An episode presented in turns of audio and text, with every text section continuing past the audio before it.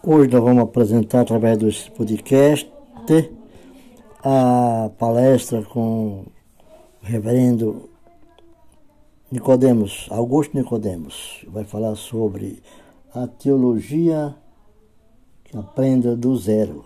Então vamos ouvir atentamente as suas palavras. São quatro minutos e poucos segundos.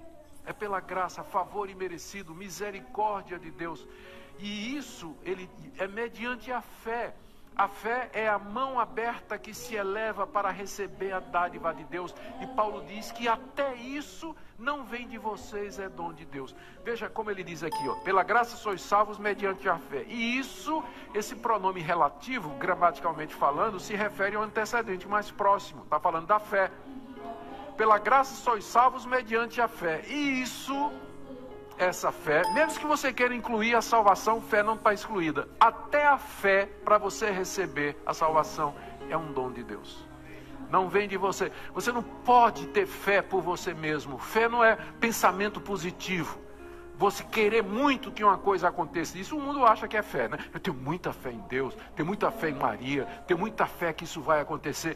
Isso aí é pensamento positivo, é um desejo intenso que as pessoas têm. A fé salvadora é o entendimento de quem é Cristo, a apreensão do que ele fez e tomar isso para si, crer nisso como sendo algo que Deus deu para você e descansar, apostar a sua alma e seu destino eterno naquilo que Cristo fez na cruz do Calvário.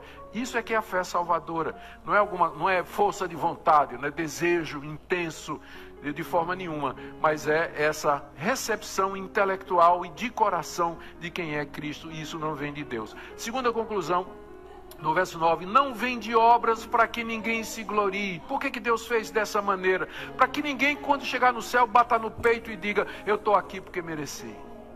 Deus não divide a glória dele com ninguém. A salvação do começo ao fim é obra de Deus. Por quê? Para que ninguém se glorie diante de Deus. Se você chegar lá na glória, no céu, você não vai bater no peito e vai dizer assim: Eu estou aqui porque eu mereci. Eu estou aqui porque Deus viu, né? Deus olhou no futuro e viu que eu ia aceitar Jesus. E aí ele então resolveu me predestinar para isso. Não, lá você vai fazer como aqueles 24 anciãos do livro de Apocalipse que receberam coroas de ouro. O que é que eles fizeram? Tiraram a coroa e jogar aos pés de Cristo, dizendo: Nós não merecemos nada, Senhor. É tudo pela graça, é tudo pela misericórdia. Toda honra seja dada ao Senhor, não a nós, não a nós, Senhor, mas ao teu nome seja a glória. Terceira conclusão de Paulo, verso 10: Pois somos feitura dele. Palavra feitura no grego, poema. Nós somos a obra mais linda de Deus, o poema de Deus, a nova criação, a nova humanidade.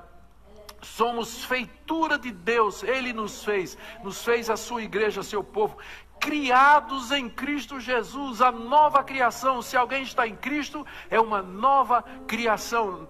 As traduções trazem criatura, não é? Mas o certo no grego é, é se alguém está em Cristo, ele é uma nova criação. Ele faz parte dessa nova criação que Deus começou em Cristo Jesus. Criados em Cristo Jesus, e aqui Paulo faz uma ressalva porque alguém poderia chegar à conclusão de que, bom, se é assim, não importa o que eu faça, não importa de que maneira eu viva, eu vou para o céu do mesmo jeito.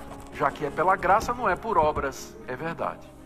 Não é por obras, mas não é sem obras. A salvação não é pelas obras, mas também não é sem obras. Porque olha o que é que Paulo diz aqui: que nós somos feitura dele, criados em Cristo Jesus para boas obras ou seja, a pessoa que foi alcançada pela graça, por essa graça que foi transformada, ela vai praticar boas obras. Boas obras aqui é tudo aquilo que Deus nos ordena fazer. É obediência à vontade revelada de Deus. Não é só dar esmola, ajudar o pobre necessitado, mas ser fiel a seu marido, ser fiel à sua esposa, ser honesto no seu trabalho, ter compaixão para com as pessoas, não falar mal dos outros, respeitar o nome do seu próximo, a propriedade do seu próximo, a família do seu próximo.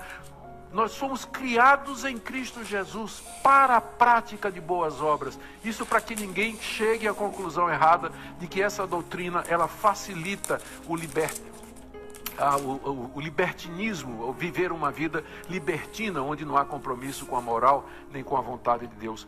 E olha só, como, como é, Paulo é incrível, olha como ele termina isso aqui.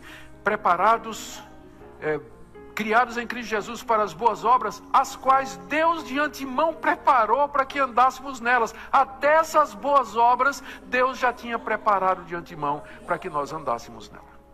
Gente, eu quero terminar aqui com alguma, alguma aplicação para nós. Primeiro, para você que está aqui nessa manhã e que está gemendo debaixo do fardo, dizendo assim: será que Deus me aceita? Eu já fiz tanta coisa errada. Eu estou tão longe de Deus, eu tenho cometido tantos pecados e às vezes o mesmo pecado, vez após vez. Será que existe esperança para mim? Gente, Deus é grande em misericórdia. O Evangelho foi projetado, foi design para pecadores e não para justos. Cristo veio salvar pecadores e não pessoas que se acham justas. Então, se você está debaixo de convicção de pecado, sente o fardo do pecado, então o Evangelho é para você é para você. Não existe outra mensagem mais adequada para o ser humano do que o Evangelho da Graça. Porque imagine se Deus, você já está assim, e Deus dissesse para você ser salvo, você tem que cumprir todos os dez mandamentos. Né? Você tem que viver sem nunca cometer pecado. Estaríamos todos esmagados debaixo dessa responsabilidade que nunca poderíamos cumprir. Segunda coisa, uma palavra que eu quero dar para você que já entendeu o Evangelho, você se professa cristão, mas está com entendimento errado a respeito da graça de Deus. A graça de Deus não é uma licença para você viver no pecado. Não fique dizendo assim, o amor de Deus é tão grande, Deus vai compreender. Eu estou traindo minha mulher, não, meu, meu casamento não está indo muito bem, então eu estou tendo essa outra pessoa aqui, Deus vai me compreender, Ele é um Deus gracioso. Não vai não. Ele não vai compreender isso não. Ele não vai aceitar isso em você não. Ele está vendo. Então a graça de Deus não foi para nos livrar, livrar de boas obras, mas foi para nos levar a praticar as boas obras. Então você tem que rever se de fato você está na posição correta diante de Deus. Queridos, que Deus encha o nosso coração de gratidão por esse evangelho maravilhoso que nos alcançou e nos transformou. Conheça também nosso Instagram oficial e nosso grupo de Telegram com mensagens exclusivas todos os foi design para pecadores e não para justos. Cristo veio salvar pecadores e não pessoas que se acham justas. Então, se você está debaixo de convicção de pecado, sente o fardo do pecado, então o Evangelho é para você é para você. Não existe outra mensagem mais adequada para o ser humano do que o Evangelho da Graça. Porque imagine se Deus, você já está assim, e Deus dissesse para você ser salvo, você tem que cumprir todos os dez mandamentos. Você tem que viver sem nunca cometer pecado. Estaríamos todos esmagados debaixo dessa responsabilidade que nunca poderíamos cumprir. Segunda coisa, uma palavra que eu quero dar para você que já entendeu o Evangelho, você se professa cristão, mas está com entendimento errado a respeito da graça de Deus. A graça de Deus não é uma licença para você viver no pecado. Não fique dizendo assim, o amor de Deus é tão grande, Deus vai compreender. Eu estou traindo minha mulher, não, meu, meu casamento não está indo muito bem, então eu estou tendo essa outra pessoa aqui, Deus vai me compreender, Ele é um Deus gracioso. Não vai não. Ele não vai compreender isso não. Ele não vai aceitar isso em você não. Ele está vendo. Então a graça de Deus não foi para nos livrar, livrar de boas obras, mas foi para nos levar a praticar as boas obras. Então você tem que rever se de fato você está na posição correta diante de Deus. Queridos, que Deus encha o nosso coração de gratidão por esse evangelho maravilhoso que nos alcançou e nos transformou. Conheça também nosso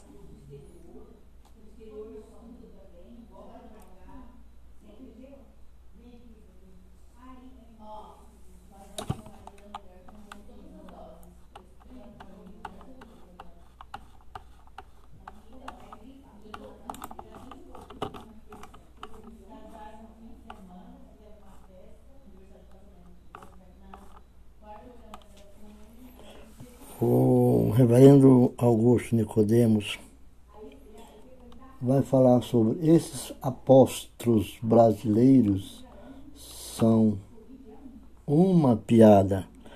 Preste atenção na sua palavra, que ele vai falar sobre a escola de Charles Spurgeon e da Igreja Batista vocês observem, ele é o reverendo da Igreja Presbiteriana também do Brasil.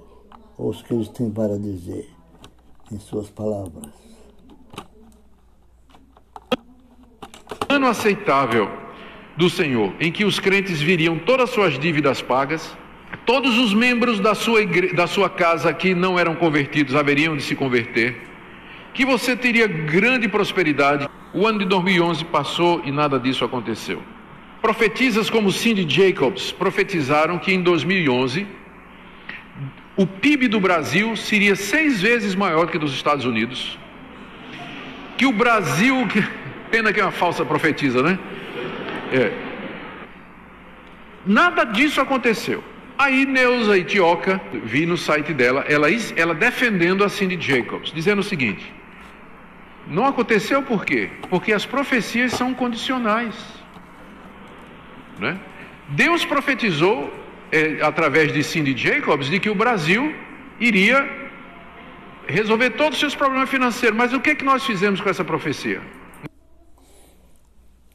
Preste atenção no que ele vai dizer dos que se intitulam profetas de Deus. Quer dizer, é uma aberração.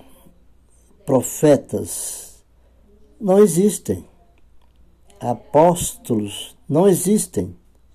E o último apóstolo dos treze, doze com Jesus, e um que se fez apóstolo com a vinda do Espírito Santo que tomou ele, que foi Paulo.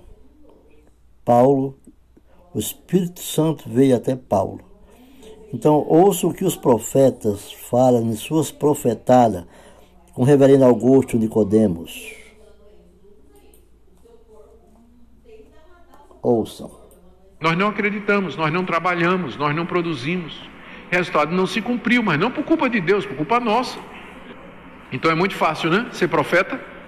Você profetiza, não cumpre e a culpa é do outro, né? Que não não lutou, não. Agora eu pergunto, se a gente fosse aplicar esse critério de profecia, as profecias bíblicas.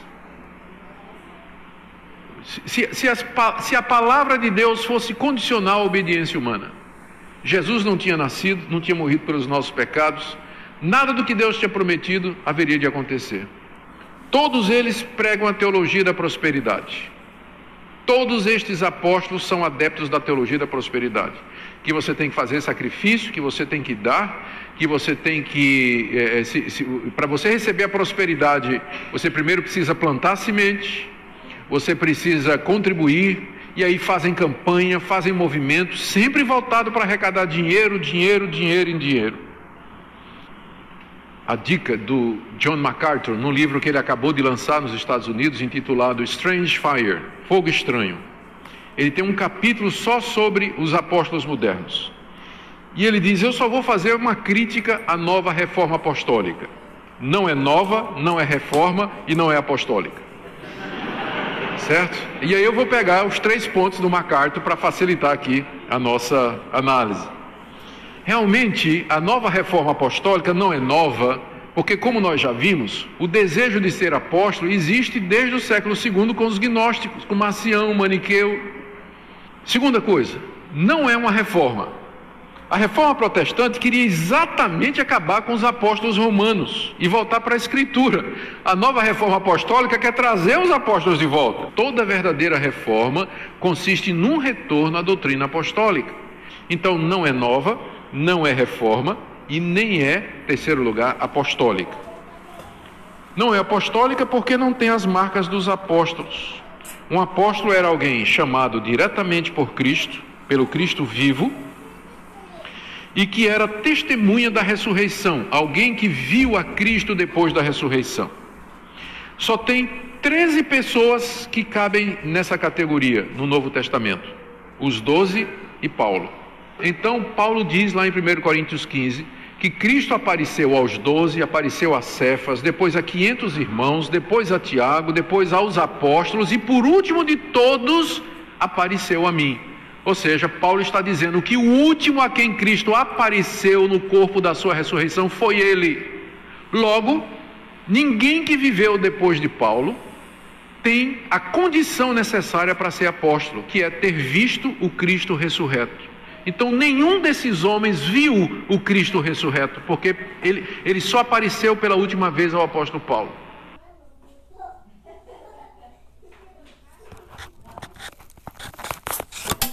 E então? Então, em 1 Coríntios, 1 Coríntios 15. Está bem claro o que Paulo fala, né?